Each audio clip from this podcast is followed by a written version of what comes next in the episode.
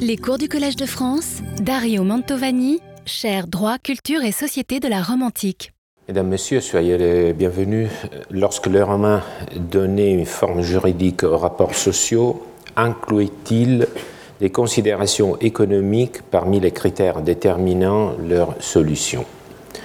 Nous voudrions savoir en particulier si des critères d'efficacité économique générale et des concurrences ont été pris en compte, si certains objectifs de répartition des richesses ont été poursuivis, si certaines catégories de contractants ont été privilégiées en raison de leur rôle dans le système productif. Alors aujourd'hui et dans la prochaine séance qui aura lieu mercredi prochain à 14h30, nous aborderons cette question du côté des juristes.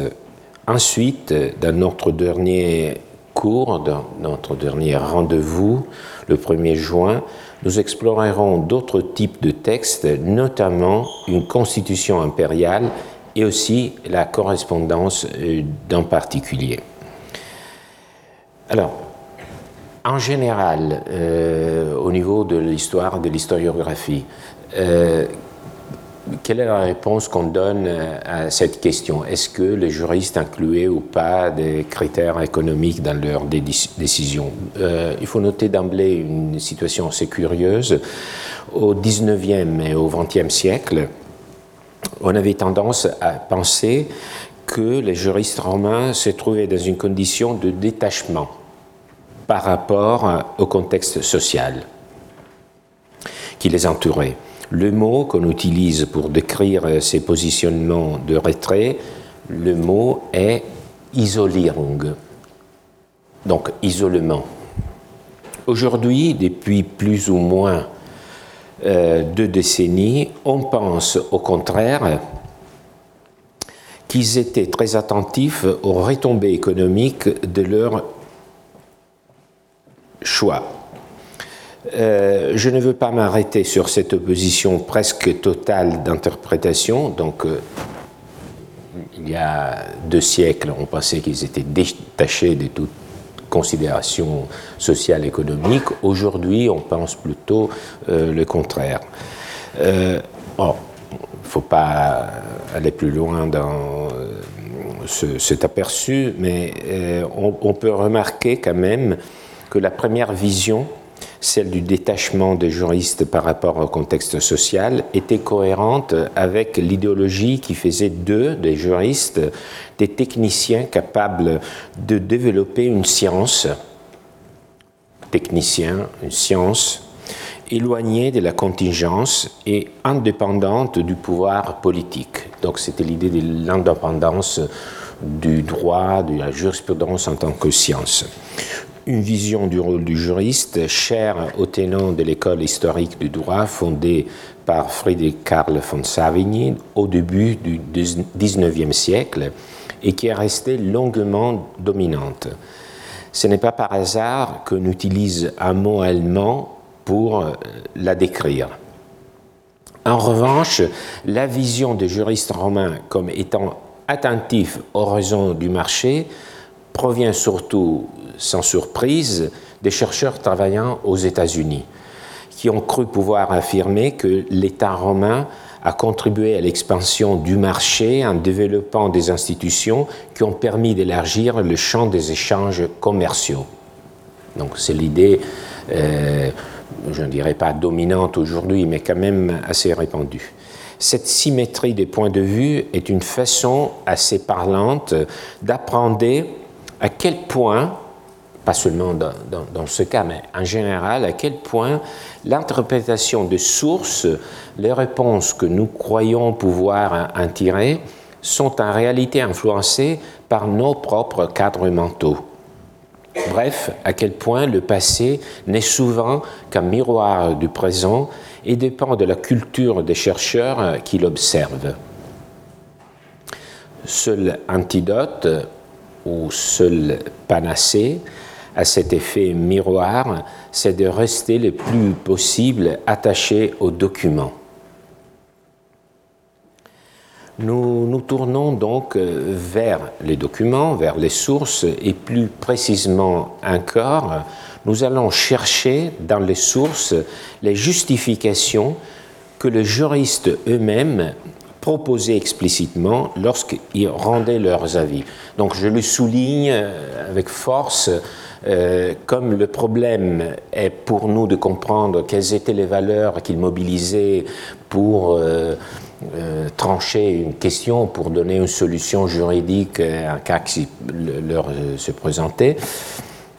Alors, pour essayer d'échapper euh, à cet effet miroir euh, qui fait que nous projetons euh, sur les plaquons parfois sur les juristes, nous leur accordons nos propres idées. Donc j'essaye de chercher une réponse dans les sources qui présentent leur justification de façon explicite.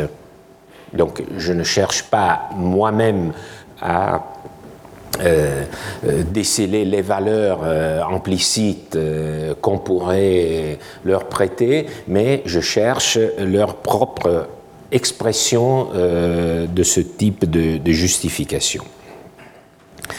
Alors, cette analyse de l'interne, pour fonctionner, doit néanmoins euh, s'inscrire dans le cadre d'une théorie plus large de l'argumentation des juristes romains. Donc on ne peut pas seulement isoler certains documents, mais il faut insérer ce type de justification dans une esquisse de la théorie de la justification. Et, vous vous en souvenez, c'est une esquisse que je vous ai présentée lors de notre dernière séance, donc euh, vous comprenez mieux pourquoi euh, j'ai suivi ce fil pour euh, parvenir jusqu'ici.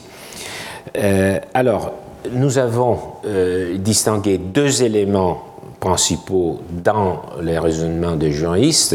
Donc, d'une partie, les schémas d'argumentation, par exemple le syllogisme, il s'agit d'un schéma déductif, ou l'analogie, c'est un schéma inductif des raisonnements, donc c'est le schéma d'argumentation, de raisonnement. Deuxième élément, c'est le critère de valeur. Et c'est justement euh, le, critère de valeur qui nous importe davantage par rapport au, schéma de l'argumentation dans euh, ce type de, de, recherche. Vous vous souvenez, c'était la liste des critères normatifs que je vous ai présenté lors de notre dernière séance. Euh, je ne peux pas dire qu'il s'agit d'une hiérarchie, mais quand même la loi, de plusieurs points de vue, euh, domine sur les autres, c'est les points de repère vers lesquels tendent les autres convergent. Euh, après, il y a un certain nombre de, critères euh, normatifs que je vous ai expliqués plus longuement la semaine dernière. Alors, pour mieux procéder à ce type euh, d'analyse, vous voyez que je vous fais part euh, d'une méthode. Donc je ne vous propose seulement pas les résultats, mais j'essaye de vous montrer euh, quelle est la voie par laquelle je suis arrivé à ce type de résultats, ce qui vous permet aussi d'en évaluer les faiblesses ou la solidité. Donc je trouve que exposer aussi la méthode, même si c'est un peu plus, euh, disons, compliqué peut-être, euh, mais je pense que c'est une partie importante euh, de notre transmission et communication réciproque. Donc, il faut distinguer deux contextes d'évocation des critères normatifs, donc, ou si vous voulez, deux contextes de raisonnement de la part des juristes. Alors, euh, le premier contexte concerne un raisonnement en train de se faire Deuxième contexte où l'on peut évoquer un critère normatif, c'est lorsqu'on réfléchit a posteriori sur une norme déjà promulguée. Et l'on cherche à en saisir ce qu'aujourd'hui encore on appelle la euh, ratio, euh, je dirais dans mon latin italianisé, la ratio, la raison d'être, justement le critère normatif que le législateur poursuivait lorsqu'il a promulgué la norme en question. Alors, ce dernier, euh, dernier type de justification peut être défini le critère normatif employé dans, ce dernier contexte peut être défini comme ratio legis ou ratio dicti, ratio iuris, donc la raison d'être d'une loi, d'un édit, du droit. Euh, l'autre euh, critère normatif, euh, dans l'autre contexte, dans un contexte d'argumentation en train de se faire, nous pouvons euh, l'appeler ratio decidendi, donc raison euh, de la décision. On peut distinguer, essayer de se familiariser avec ce type de, de, raisonnement et aussi de, notions en disant que la ratio legis est mise au jour rétrospectivement et de façon descriptive, tandis que la ratio decidendi est prise en compte de façon prospective et argumentative.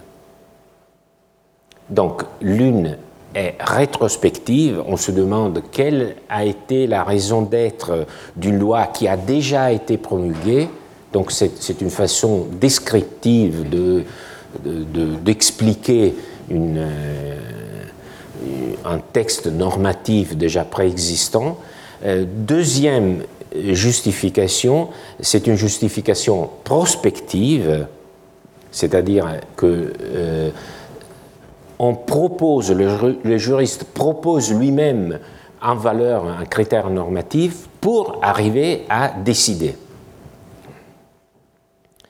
Alors, c'est une distinction parfois difficile, euh, d'autant plus que euh, dans le droit romain, euh, on a un peu de, mal à distinguer entre euh, ce qui relève de l'application du droit et ce qui relève de la création du droit. Mais en gros, je pense que vous avez compris euh, la différence entre les deux contextes.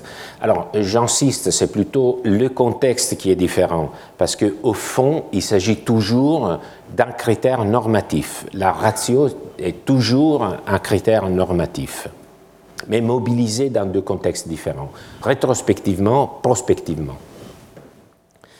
Alors, pour choisir un exemple, parce que je pense qu'au-delà euh, de l'abstraction, euh, les exemples euh, nous aident à nous repérer, je vous propose ce texte d'Ulpien. il remarque que l'interdiction faite aux femmes par l'édit du prêteur, donc il se penche sur l'édit du prêteur pour euh, déceler la ratio, et notamment sur une clause de l'édit qui parle, qui porte une interdiction. Faite aux femmes de postuler, de présenter des requêtes pour autrui, c'est-à-dire une femme devrait se présenter devant le prêteur pour euh, plaider la cause euh, d'une autre personne, alors on, fait aux femmes l'interdiction de postuler pour d'autres. Et Ulpien explique pourquoi. Il, dit euh, le, mobile euh, est cohérent avec la retenue qu'on demande à leur sexe de ne pas s'immiscer aux affaires d'autrui. Donc vous voyez, il, comprend euh, cette interdiction euh, comme une interdiction qui n'est qu'un reflet d'une disons, d'un aménagement des rapports sociaux qui veulent que le, les femmes adoptent une certaine retenue. Alors, euh, il est évident, l'exemple le montre très bien, qu'ici, Ulpien euh, propose, indique une ratio rétrospectivement. Il l'attribue à l'édit du prêteur, qui est déjà existant. Donc, c'est de façon descriptive et rétrospective qu'il euh, émet ses commentaires.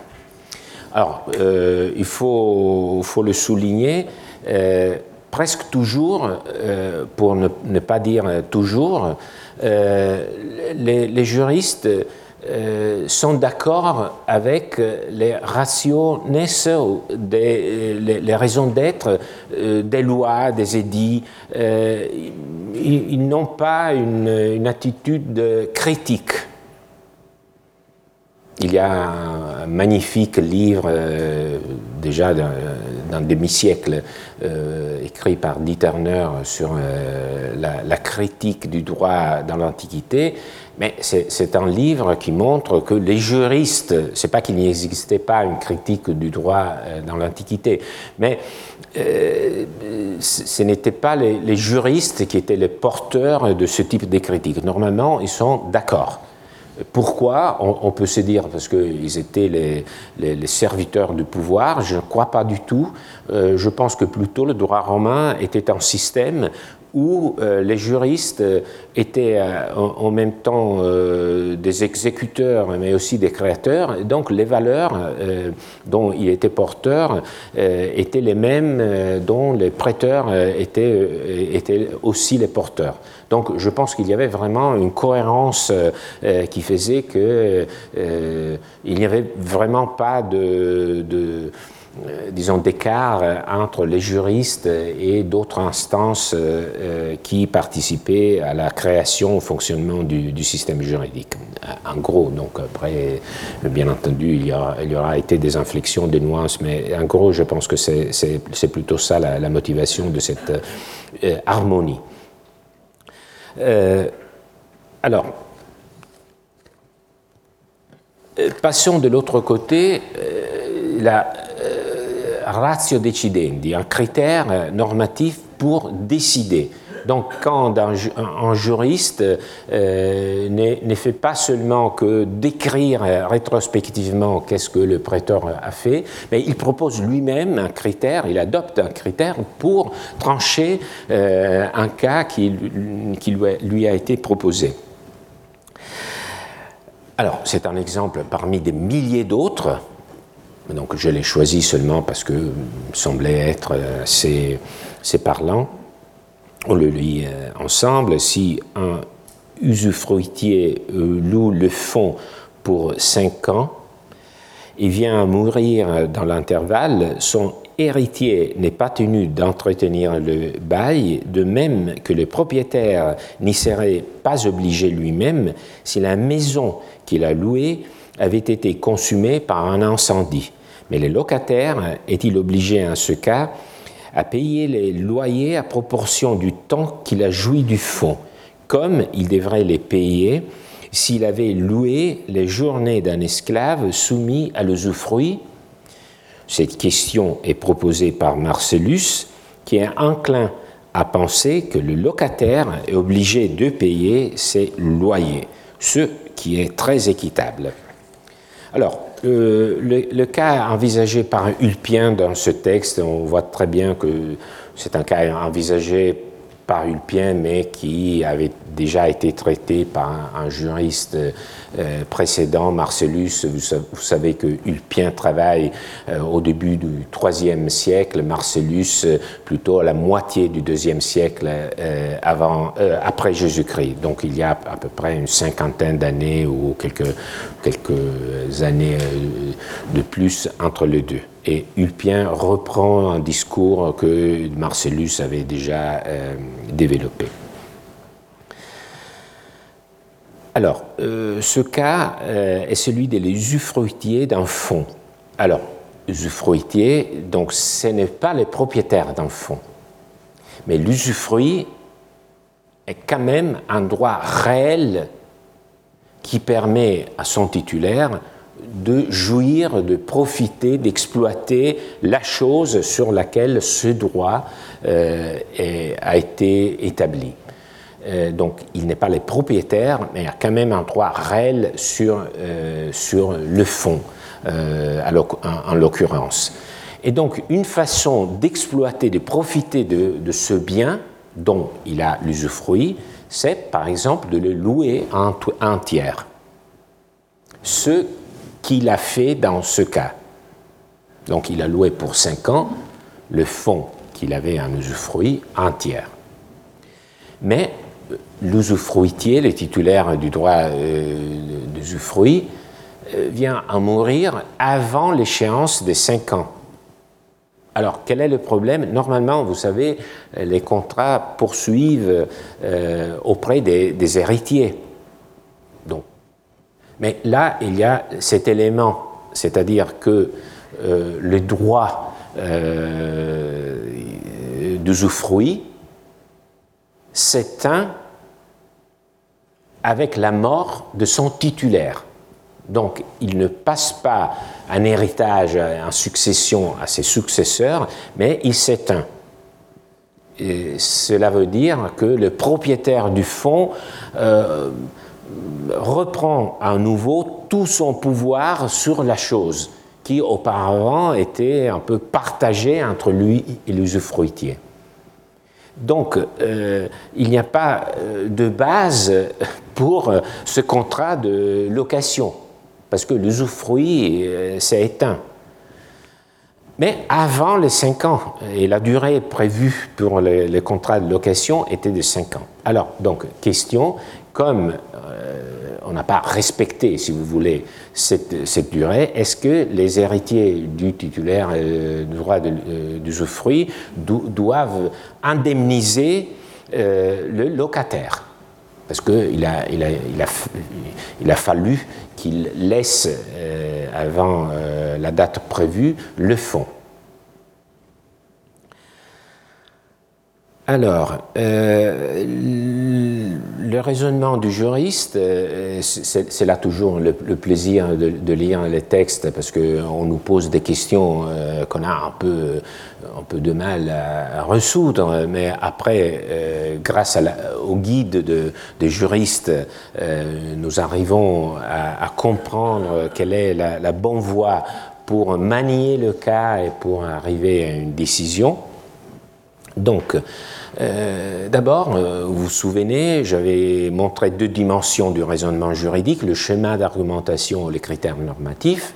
Donc d'abord, il euh, faut que je vous indique de quel schéma d'argumentation s'agit-il.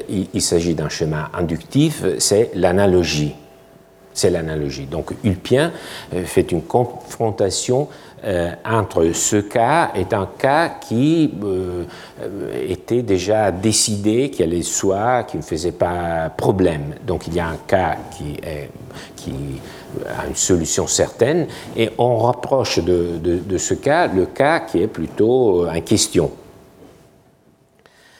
Alors, le,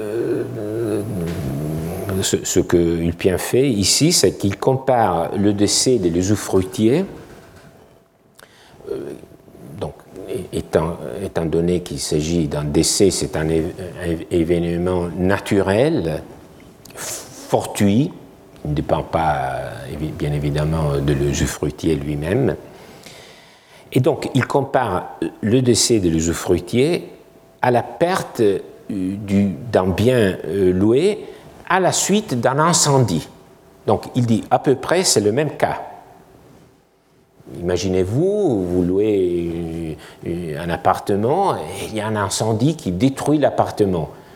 Euh, ben, c'est un, événement fortuit qui ne dépend pas de, vous. Et donc, euh, le juriste dit, dans le cas de l'incendie, euh, on est tous d'accord que le, bailleur ne doit pas indemniser le locataire.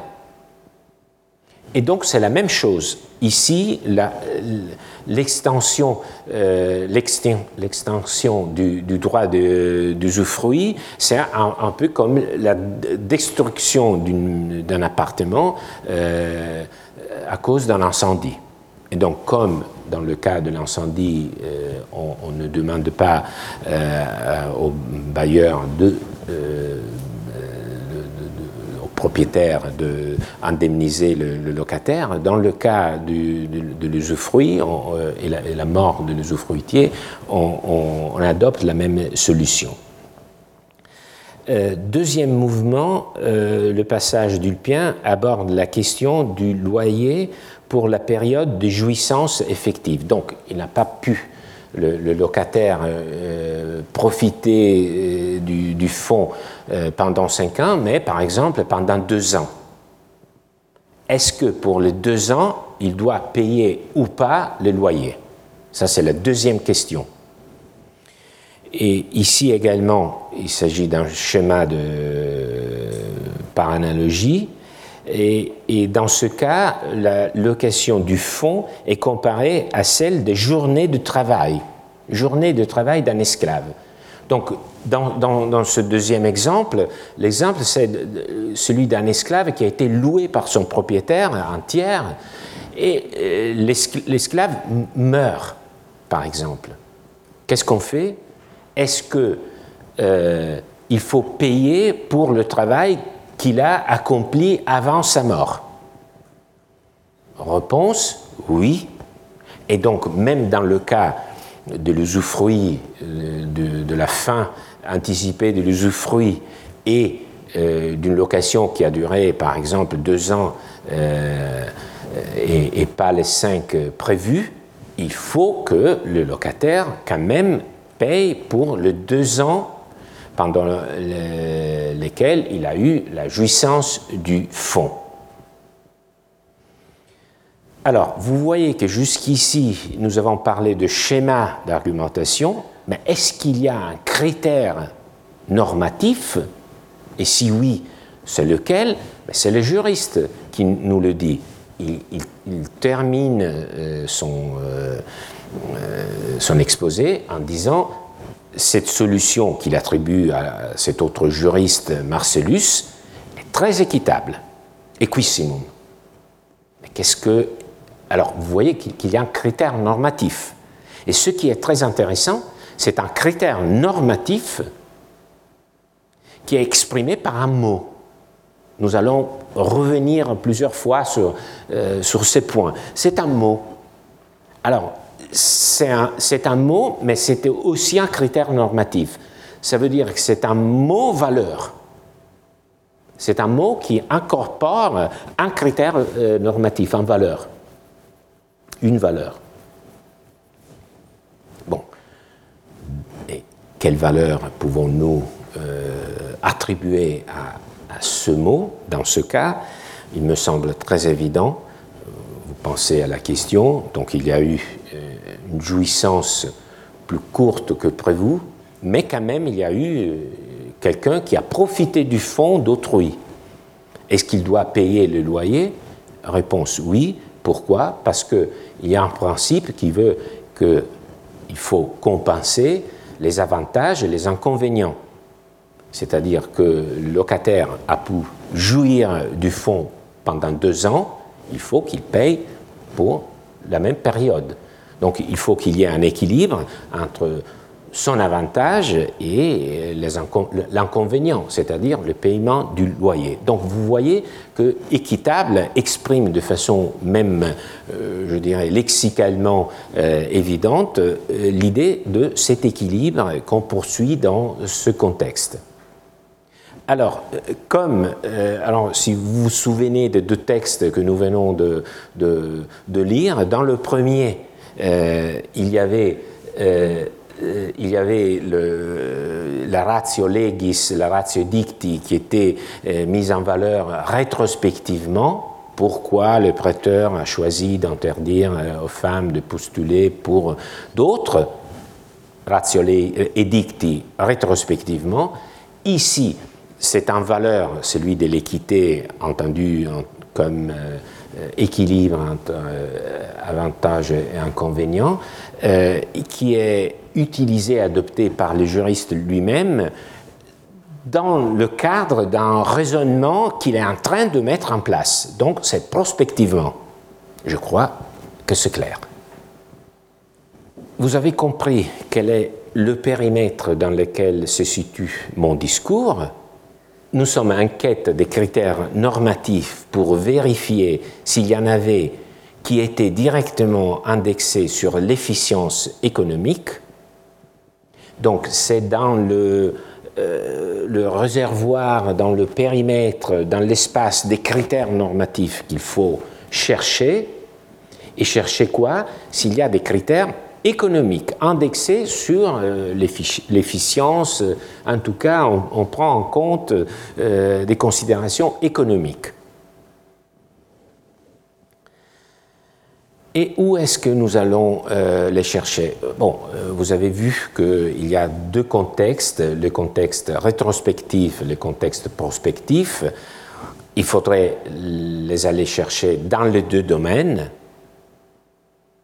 Mais ce que je vous propose aujourd'hui, c'est de les chercher dans un domaine un peu plus restreint, dans l'un de deux, pas dans les deux, seulement dans le contexte rétrospectif et plus précisément euh, dans les textes où les juristes romains s'interrogent sur la raison d'être, les critères normatifs des l'édit du prêteur, des clauses contenues dans l'édit du prêteur. Alors, c'est très simple, pourquoi je fais ça? Euh, D'abord, pour limiter l'effort, parce qu'on ne peut pas euh, tout euh, parler de tout dans, une, heure ou dans une demi-heure, parce que je veux que l'échantillon soit cohérent, homogène, et troisième élément, parce que c'est notamment dans la discussion de l'édit que les juristes sont très généreux en un commentaire sur les rationes. Donc c'est un lieu euh, riche en, euh, en, commentaires sur euh, les raisons d'être et sur les critères normatifs. Donc c'est un échantillon à la fois restreint, ce, qui est pratique, mais aussi très parlant, très évident, très précis. Alors, vous vous souvenez, je pense que parce que vous, en avez fait l'expérience euh, tout au long de, mon cours, euh, que souvent je vous ai proposé des textes euh, tirés d'un genre littéraire qui s'appelle le commentaire sur le dit du prêteur, les livres ad edictum. Alors, c'est dans ce genre de texte que nous allons chercher nos, documents. et il se présente d'une façon assez régulière. C'est aussi ça une des raisons euh, de mon choix. Alors, on trouve normalement euh, une structure de, ce type. Alors, c'est le commentaire euh, que Ulpien, c'est presque toujours lui qui, qui fait ça, c'est notre source la plus abondante. Ulpien explique, euh, nous propose un commentaire sur euh, l'édit du prêteur, sur quand je dis l'édit du prêteur, il y a toujours une sorte de, d'ambiguïté. alors, l'édit au singulier, euh, c'est l'ensemble du texte affiché par le prêteur au, début de, sa charge. Mais l'édit, c'est aussi chacune des clauses de cet édit euh, global. Donc, lorsque je parle l'édit du prêteur, euh, je veux dire à la fois le texte euh, plus, dans, son intégrité, mais aussi le fait qu'il s'agit d'un texte ponctuel, c'est-à-dire une clause, une norme spécifique. Alors, euh, ce, ce texte, c'était dit, porte sur l'action institutoria. Action institutoria, accordée par les prêteurs contre celui qui a préposé quelqu'un à une entreprise terrestre, donc ce n'est pas du commerce maritime, pour les contrats que ce dernier a conclus dans le cadre de cette activité. Donc, vous voyez bien, on propose quelqu'un euh, à la gestion euh, d'un commerce, par exemple, d'une entreprise. Alors, c'est lui qui conclut les contrats, c'est lui qui conclut les contrats, euh, et c'est lui le responsable, parce que c'est lui qui a conclu les contrats. Donc, s'il y a une non-exécution du contrat, c'est lui qui, euh, vers lequel nous nous tournons et, c'est lui qui va euh, nous répondre en justice. Ce n'est pas les propriétaires de l'entreprise. Alors, avec, par cet édit et par cette action institutoria, justement, le prêteur donne une action aussi envers le propriétaire de l'entreprise, pas seulement envers celui qui a été préposé à l'entreprise. Alors, Ulpien précise que la démarche euh, du prêteur a été équitable, donc c'est la ratio edicti qui met en valeur, il dit, le prêteur a cru qu'il était équitable et que comme nous tirons avantage de ce qui est fait par ceux qu'on a préposés à nos commerces, de même, nous fussions obligés par leur contrat et que nous puissions être appelés à en répondre en justice. Alors, c'est équitable, cette extension de la responsabilité aussi aux propriétaires, aux titulaires euh, du, du, commerce, de l'entreprise. Mais pourquoi? Qu'est-ce que équitable, une fois plus, veut dire? C'est un mot valeur. Mais vous voyez que le mot valeur est accompagné par une explication plus explicite qui nous fait voir de façon tout à fait directe qu'est-ce que le juriste euh, euh, entendait par équitable dans ce cas. Quel était le contenu de, ce, mot valeur? Alors, le contenu est très clair. La règle est que comme nous tirons avantage d'une situation, il faut aussi que nous nous emportons l'inconvénient.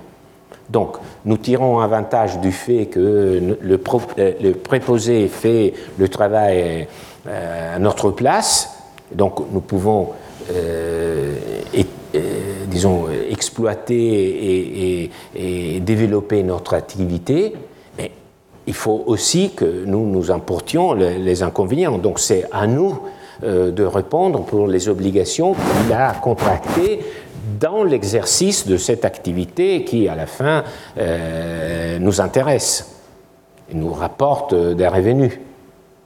Alors, c'est équitable. Encore une fois, cette, cette règle euh, d'équilibre entre avantages et inconvénients. Alors, voici euh, l'analyse. C'est une analyse basée sur, un, sur un article que, j'ai publié euh, il y a quelques mois. Et donc, donc je ne peux pas vous présenter en détail toutes les données, mais il, se base sur une analyse complète. Vous voyez, il y a 13 fois le mot ecum comme euh, valeur qu'un juriste attribue à une clause de l'édit du prêteur, il y a neuf fois toujours l'équité, mais qualifiée de naturelle. On va voir quelle est la différence, s'il y en a une. 17 fois, le mot c'est utilité, utilitas. Après, il y a deux, occurrences assez rares, justum et providencia. Donc ce sont des, mots valeurs sur lesquels nous n'allons pas nous attarder. Euh, en total, 42 fois, 42 euh, textes où euh, un juriste utilise l'un de ces mots pour mettre au, jour la valeur sous sous-jacente à une clause de l'édit du prêteur. Après, il y a 22 fois, on va y revenir très brièvement après, 22 fois où euh, la justification, la raison d'être euh, d'un édit est expliquée par un, juriste, mais sans euh, faire usage d'un de ces mots. Donc il n'y a que la description explicite de la règle. C'est un peu différent parce que ce qui manque, c'est le mot valeur. C'est très important aussi parce qu'il y a quand même euh, l'explication, euh, disons, développée du critère. Mais il n'y a pas ce, euh, couple. Alors, ici, j'ai essayé justement, de façon synthétique, de vous présenter ce rapport, cette, cette association entre mots-clés, mots-valeurs et explication. Alors d'abord avec l'équité, euh, quelles sont les règles que les juristes, euh, disons, euh, comprennent par ce mot équité? Alors d'abord, on l'a bien vu, pardon, l'équilibre des avantages et des inconvénients. Donc ils disent ce, cet édit du, prêteur est équitable parce que euh, il adopte, il, mobilise, il s'agit d'une application du principe de l'équilibre des, avantages et des inconvénients. Euh, type, euh, un autre type d'explication, l'édit est équitable parce qu'il protège la bonne foi des parties contractantes. Donc c'est une valeur très importante de protéger le, consensus et surtout celui des contractants qui est en bonne foi, de bonne foi.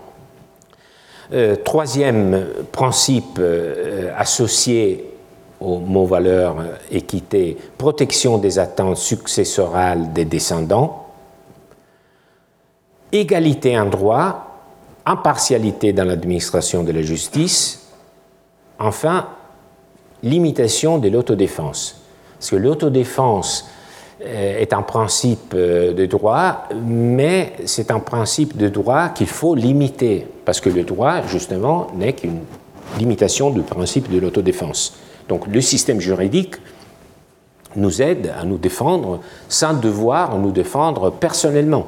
Et donc, même si c'est un principe qui inspire le, qui, anime le système juridique euh, en général, mais c'est aussi un principe que le système juridique euh, a tout l'intérêt à euh, limiter, parce que c'est justement la fonction du droit de ne pas nous contraindre à nous défendre par la force de nos.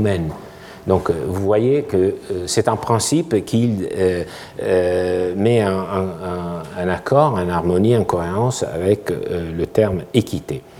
Alors, c'est un peu plus compliqué de comprendre quelle est la différence euh, et s'il y en a une, euh, avec euh, l'équité naturelle. Je pense qu'il y a une différence, mais parfois elle n'est pas évidente parce qu'il y a un certain nombre de principes, vous voyez, il ne faut pas que je les, lise, qui recoupent les, les, principes qui sont déjà mis en, en, harmonie, en cohérence avec le mot équité sans qualification d'équité naturelle. Mais il y a quand même une inflexion, une nuance euh, particulière euh, naturelle, ça, ça, fait penser à, la vie biologique, ça fait, penser à, l'homme en tant qu'être vivant. Et donc, par exemple, vous voyez ici qu'on euh, insiste, par exemple, sur la protection des mineurs parce que ça euh, euh, découle du fait que dans la nature euh, des êtres humains et de tous les, êtres vivants, pas seulement les humains, il y a cette affection pour ses propres enfants. Alors donc, euh, insister sur l'équité naturelle en tant que principe protection des mineurs est un accord avec cette idée de la nature humaine. Euh, même chose pour la protection des atteintes en matière de succession des parents par les sangs. Vous voyez, il y a ce côté. Euh, bon, c'est le, le côté de l'équité. Voyons maintenant le côté de l'utilité. Alors, j'ai euh, essayer de regrouper trois noyaux fondamentaux de, signification. D'abord, euh, utilité, lorsqu'un euh, juriste dit c'était dit est utile, qu'est-ce qu'il pense, qu'est-ce qu'il entend par utile, il l'explique lui-même avec euh, un, petit propos, un bref propos, et, donc j'ai essayé de les regrouper en trois groupes. D'abord, il s'agit de moyens complémentaires, euh, moyens complémentaires par rapport aux autres moyens euh, dont le prêteur faisait usage. Donc c'est vraiment quelque chose qui arrive à compléter le, système juridique. Par exemple, la protection complémentaire de l'exercice d'une servitude de passage, servitude de passage droit réel qui était déjà protégée, mais le prêteur a insisté davantage sur la protection de, ce droit. Donc vous voyez, l'utilité euh, consiste dans euh, le renforcement d'une protection déjà existante. Deuxième euh, noyau, protection renforcée du contractant lorsqu'il a dû contracter dans une situation de nécessité ou d'asymétrie d'information. Par exemple, contrat de transport par mer. Nous allons euh, y revenir, ça va être le, dernier moment de, notre séance d'aujourd'hui. Vous voyez, c'est la protection renforcée d'un contractant dans, une situation où il n'a pas vraiment liberté de choix. Donc, encore une fois, c'est la liberté de choix, la volonté, l'individualité, euh, l'autonomie du, sujet qui est protégé. Euh, troisième élément, troisième groupe de, principes euh, qui, qui, sont exprimés par le mot utilité, la protection de l'accès privé aux lieux publics et aux voies de communication, la fonctionnalité des égouts, la protection euh, de l'intérêt collectif et l'exploitation du patrimoine public au recouvrement de recettes publiques. Donc lorsqu'il y a un, enjeu, il y a un bien qu'on peut qualifier un peu abusivement du public, mais quand même euh, qui sert euh, à la communauté. Donc il y a une protection renforcée qui est exprimée normalement par le mot d'utilité. Bien sûr, c'est utile pour la communauté de pouvoir profiter, par exemple, des égouts qui fonctionnent ou euh, de pouvoir circuler dans des voies sécurisées. Donc, euh, vous comprenez trois éléments qui sont mis, euh, sont exprimés par les mots utilité et qui ont, affaire avec des principes un peu différents. Nous pouvons faire une sorte de vérification euh, grâce aux 22 occurrences où il n'y a pas de mots-clés, il n'y a, que euh, ce propos qui explique quel était le, principe juridique qui animait le, le dit du prêteur. On peut très bien voir que même s'il n'utilisait pas dans ce contexte spécifique euh, un des mots-clés, équité, utilité ou providencia ou justitia, euh, très rarement, même s'il n'utilisait pas, les mots, il s'agit des mêmes principes que nous avons vus auparavant accouplés aux, aux mots clés. Euh, donc euh, associés à, des mots-clés, mais les, principes étaient les mêmes. Donc euh, vous, pouvez les voir, il n'y a vraiment jamais un critère normatif qui fasse explicitement référence à des critères, à des questions, à des soucis économiques. Alors là, c'est le bilan euh, qu'il faut tirer, il faut dresser de cette recherche, c'est un bilan qui montre que les juristes étaient très conscients qu'il y avait des raisons d'être, des critères normatifs qui animaient les dispositions du prêteur. Ils avaient un discours cohérent sur ces justifications, cohérent du point de vue même littéraire, parce que il s'agissait toujours d'un commentaire qui venait au tout début du commentaire euh, à chacune des clauses de l'édit et qui était structuré normalement en deux parties. Un mot-clé est une explication un peu plus développée, mais même lorsqu'il n'y avait pas le mot-clé, les explications un peu plus développées recoupaient celles qu'on utilisait lorsqu'on utilisait aussi les mots-clés. Et dans cette liste, dans euh, cet ensemble de critères normatifs que les juristes romains eux-mêmes euh, apprendaient et nous proposent euh, d'accepter, il n'y a pas de soucis économiques. Oui, peut-être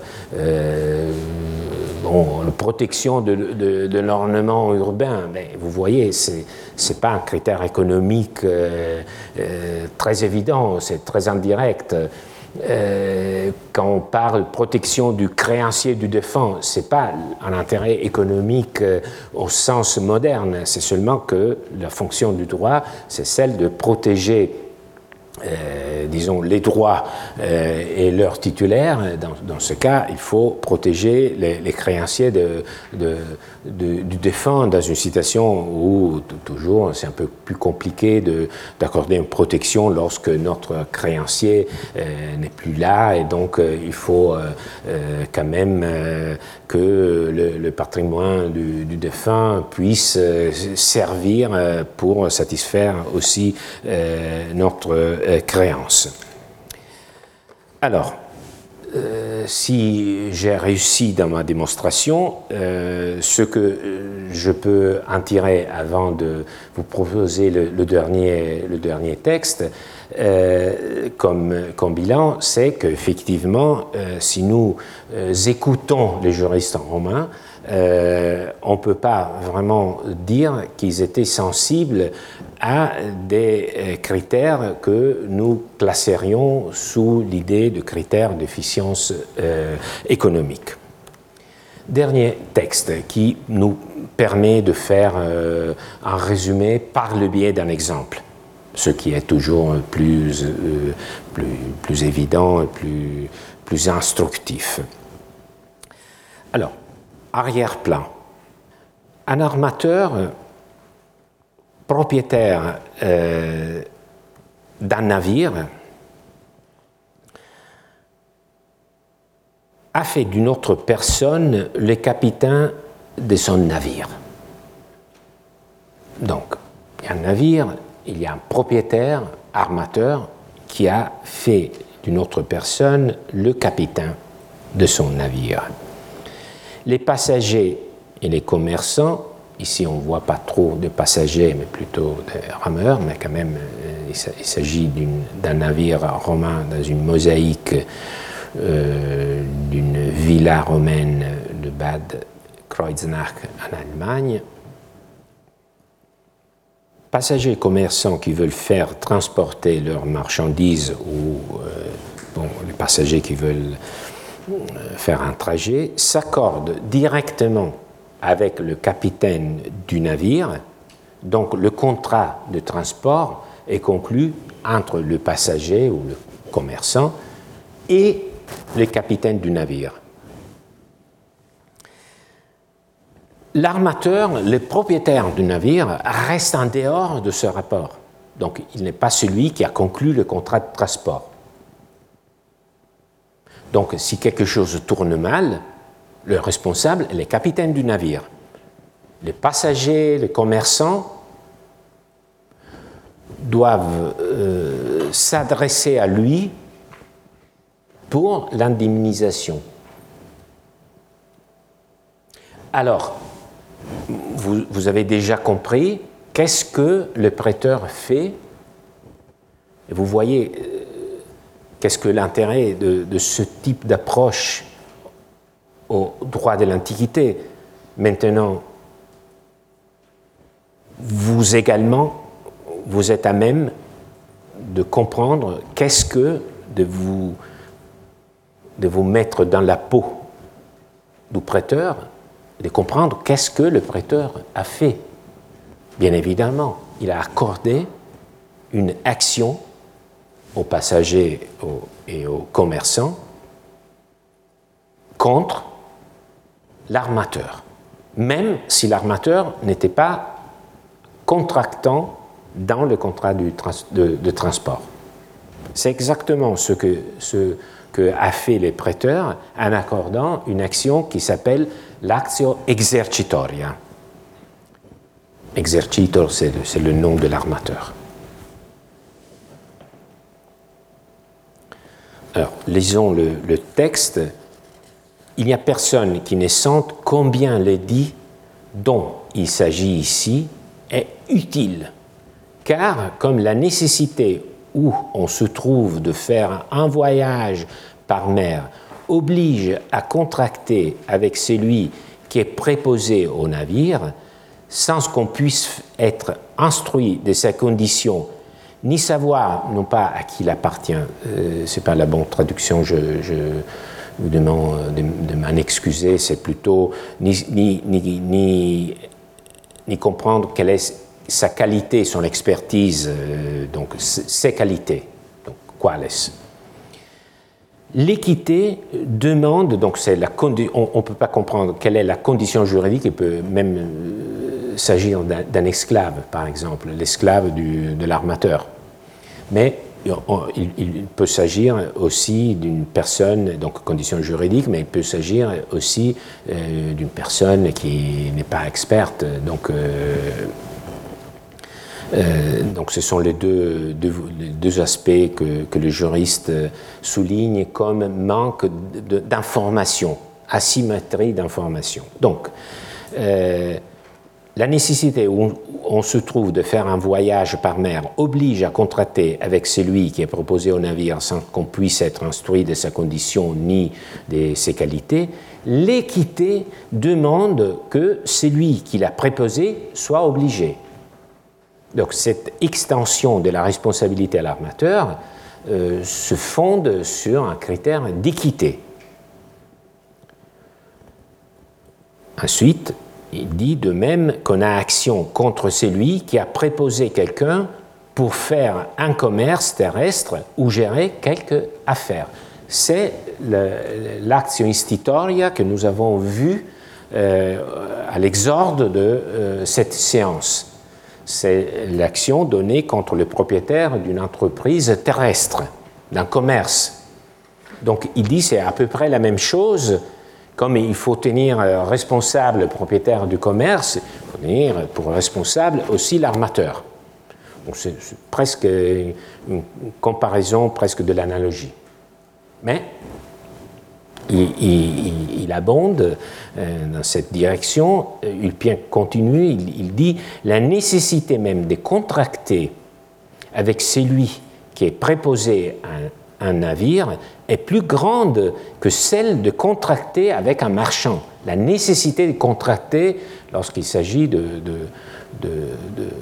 faire un trajet et prendre un transport en commun. Parce que celui qui contracte avec ce dernier, avec euh, euh, avec quelqu'un qui est préposé à un commerce maritime, peut s'instruire de sa condition. Donc nous avons la possibilité de, comprendre avec qui nous avons affaire. Tandis qu'il n'en est pas de même à l'égard de celui qui est préposé à un navire, le temps et les lieux ne laissant pas toujours la liberté de faire ses recherches avant de contracter. Alors, euh, ce qui est curieux d'abord dans, ce passage, c'est que le juriste utilise les deux mots valeurs que nous avons euh, euh, rencontrés aujourd'hui. Équité, utilité. Alors, normalement, c'est un mot seulement, mais ici, ce sont les deux.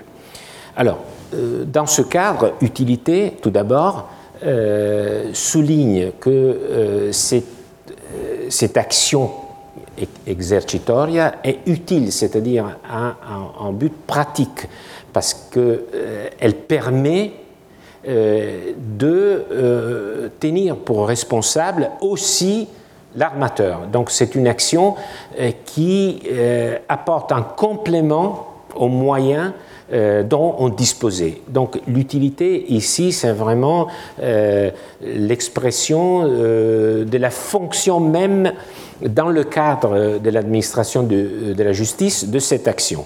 Mais le vrai fondement, c'est l'équité. Et en quoi consiste ici l'équité? Alors, dans le fait que celui qui décide de monter à bord d'un navire ne dispose pas d'une liberté de choix. On l'a bien vu. Souvent, il n'y a, qu'un navire qui part euh, euh, dans deux semaines, par exemple. Il ne faut pas euh, avoir en tête les horaires de Paris-Orly, donc on, peut partir lorsqu'on veut. C'est différent, mais on l'a vécu. Parce que pendant la pandémie, lorsqu'il fallait se déplacer, ce n'était pas évident de trouver un moyen de, transport. Et donc, qu'est-ce qu'on fait lorsqu'on est dans la nécessité de, partir on, monte dans, le, transport en commun et on part. Il n'y a pas une possibilité de choix. Il n'y a pas possibilité de s'informer sur l'expertise et les conditions de, de, de la personne, du pilote. Euh, est-ce que quand nous, nous empruntons un bus, euh, ou est-ce que nous avons la possibilité de nous informer sur l'expertise euh, du conducteur? Ce n'est pas le cas. alors, il est équitable que cette asymétrie d'information soit rééquilibrée par les prêteurs en donnant la possibilité de faire valoir ses droits, pas seulement envers le pilote euh, du navire, mais le capitaine, mais aussi envers l'armateur. Et vous comprenez que normalement, l'armateur étant aussi le propriétaire du navire, a quand même un patrimoine assez conséquent.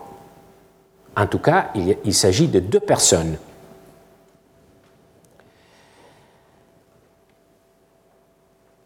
Et finalement, on sait très bien que l'équité impose euh, de rééquilibrer avantages et inconvénients. Ici, l'armateur tire des avantages de l'activité de, son capitaine, donc il faut bien qu'il euh, s'adosse aussi euh, les inconvénients. Donc l'équité prend ici toute sa signification. Et quelle est la valeur au fond après, je n'insiste pas sur euh, la comparaison avec le commerce terrestre. Vous avez compris euh, aussi la façon de raisonner des juristes. C'est une façon à la, fois très simple, très dépourvue d'ornement, de, mais aussi très dense. Parce que cette comparaison nous fait comprendre quel est le problème en, quoi consiste exactement cette asymétrie d'information Parce que lorsqu'on dit, on se dit asymétrie d'information, bon, ça, c'est une notion assez élégante, mais quand on, cherche à envisager de quoi s'agit-il, c'est bien, bien euh, d'avoir une explication très vivante, comme dans, ce cas, il y a cette comparaison entre euh, un client d'un commerce euh, terrestre et quelqu'un qui doit emprunter un, navire, transport en commun. Bon, c'est aussi une façon de présenter les choses. Euh, qui, euh, qui est caractéristique de, de la prose euh, des juristes. Donc, on a vu l'utilité, l'équité surtout, ce sont des critères normatifs. Est-ce qu'il y a ici un souci économique Bon, on pourrait se dire, il y a l'intention, il y a d'autres textes où on souligne effectivement que les transports maritimes sont très importants pour la survie d'une communauté, pour les échanges. Bon, il est évident qu'on comprend que, que c'est un, enjeu important mais c'est un enjeu euh, au même niveau, par exemple, du fonctionnement de voies, euh, de la sécurisation des voies terrestres, ou la possibilité de, pouvoir profiter d'un système d'égout assez euh, fonctionnel. Donc vous voyez, ce sont des atouts d'une communauté partagés par le plus grand nombre, mais il n'y a pas vraiment un souci d'efficacité économique et quelle est vraiment la valeur qui est protégée ici C'est la liberté de la volonté du contractant. Il faut qu'un contrat puisse être conclu dans des conditions d'équilibre entre les deux parties. Et c'est donc la protection de la... Vous voyez, on ne pourrait même pas dire que c'est euh, une action qui profite euh, aux compagnies maritimes parce que c'est le contraire plutôt. C'est plutôt le, passager qui profite de cette action parce qu'il peut euh, euh, s'adresser aussi envers contre l'armateur. Donc c'est la protection du, du contractant faible, si vous voulez. Alors, ce que je veux dire, c'est que le critère et je pense que vous comprenez, même si cela semble être une expression obscure, c'est un critère juridique. Juridique parce que c'est vraiment la liberté, c'est l'essence même du contrat. Le contrat, c'est le consensus, c'est la volonté de deux parties. Il n'y a pas de volonté s'il n'y a pas, par exemple, une symétrie d'information. Donc c'est ça la valeur sous-jacente à, euh, euh, cet édit du prêteur.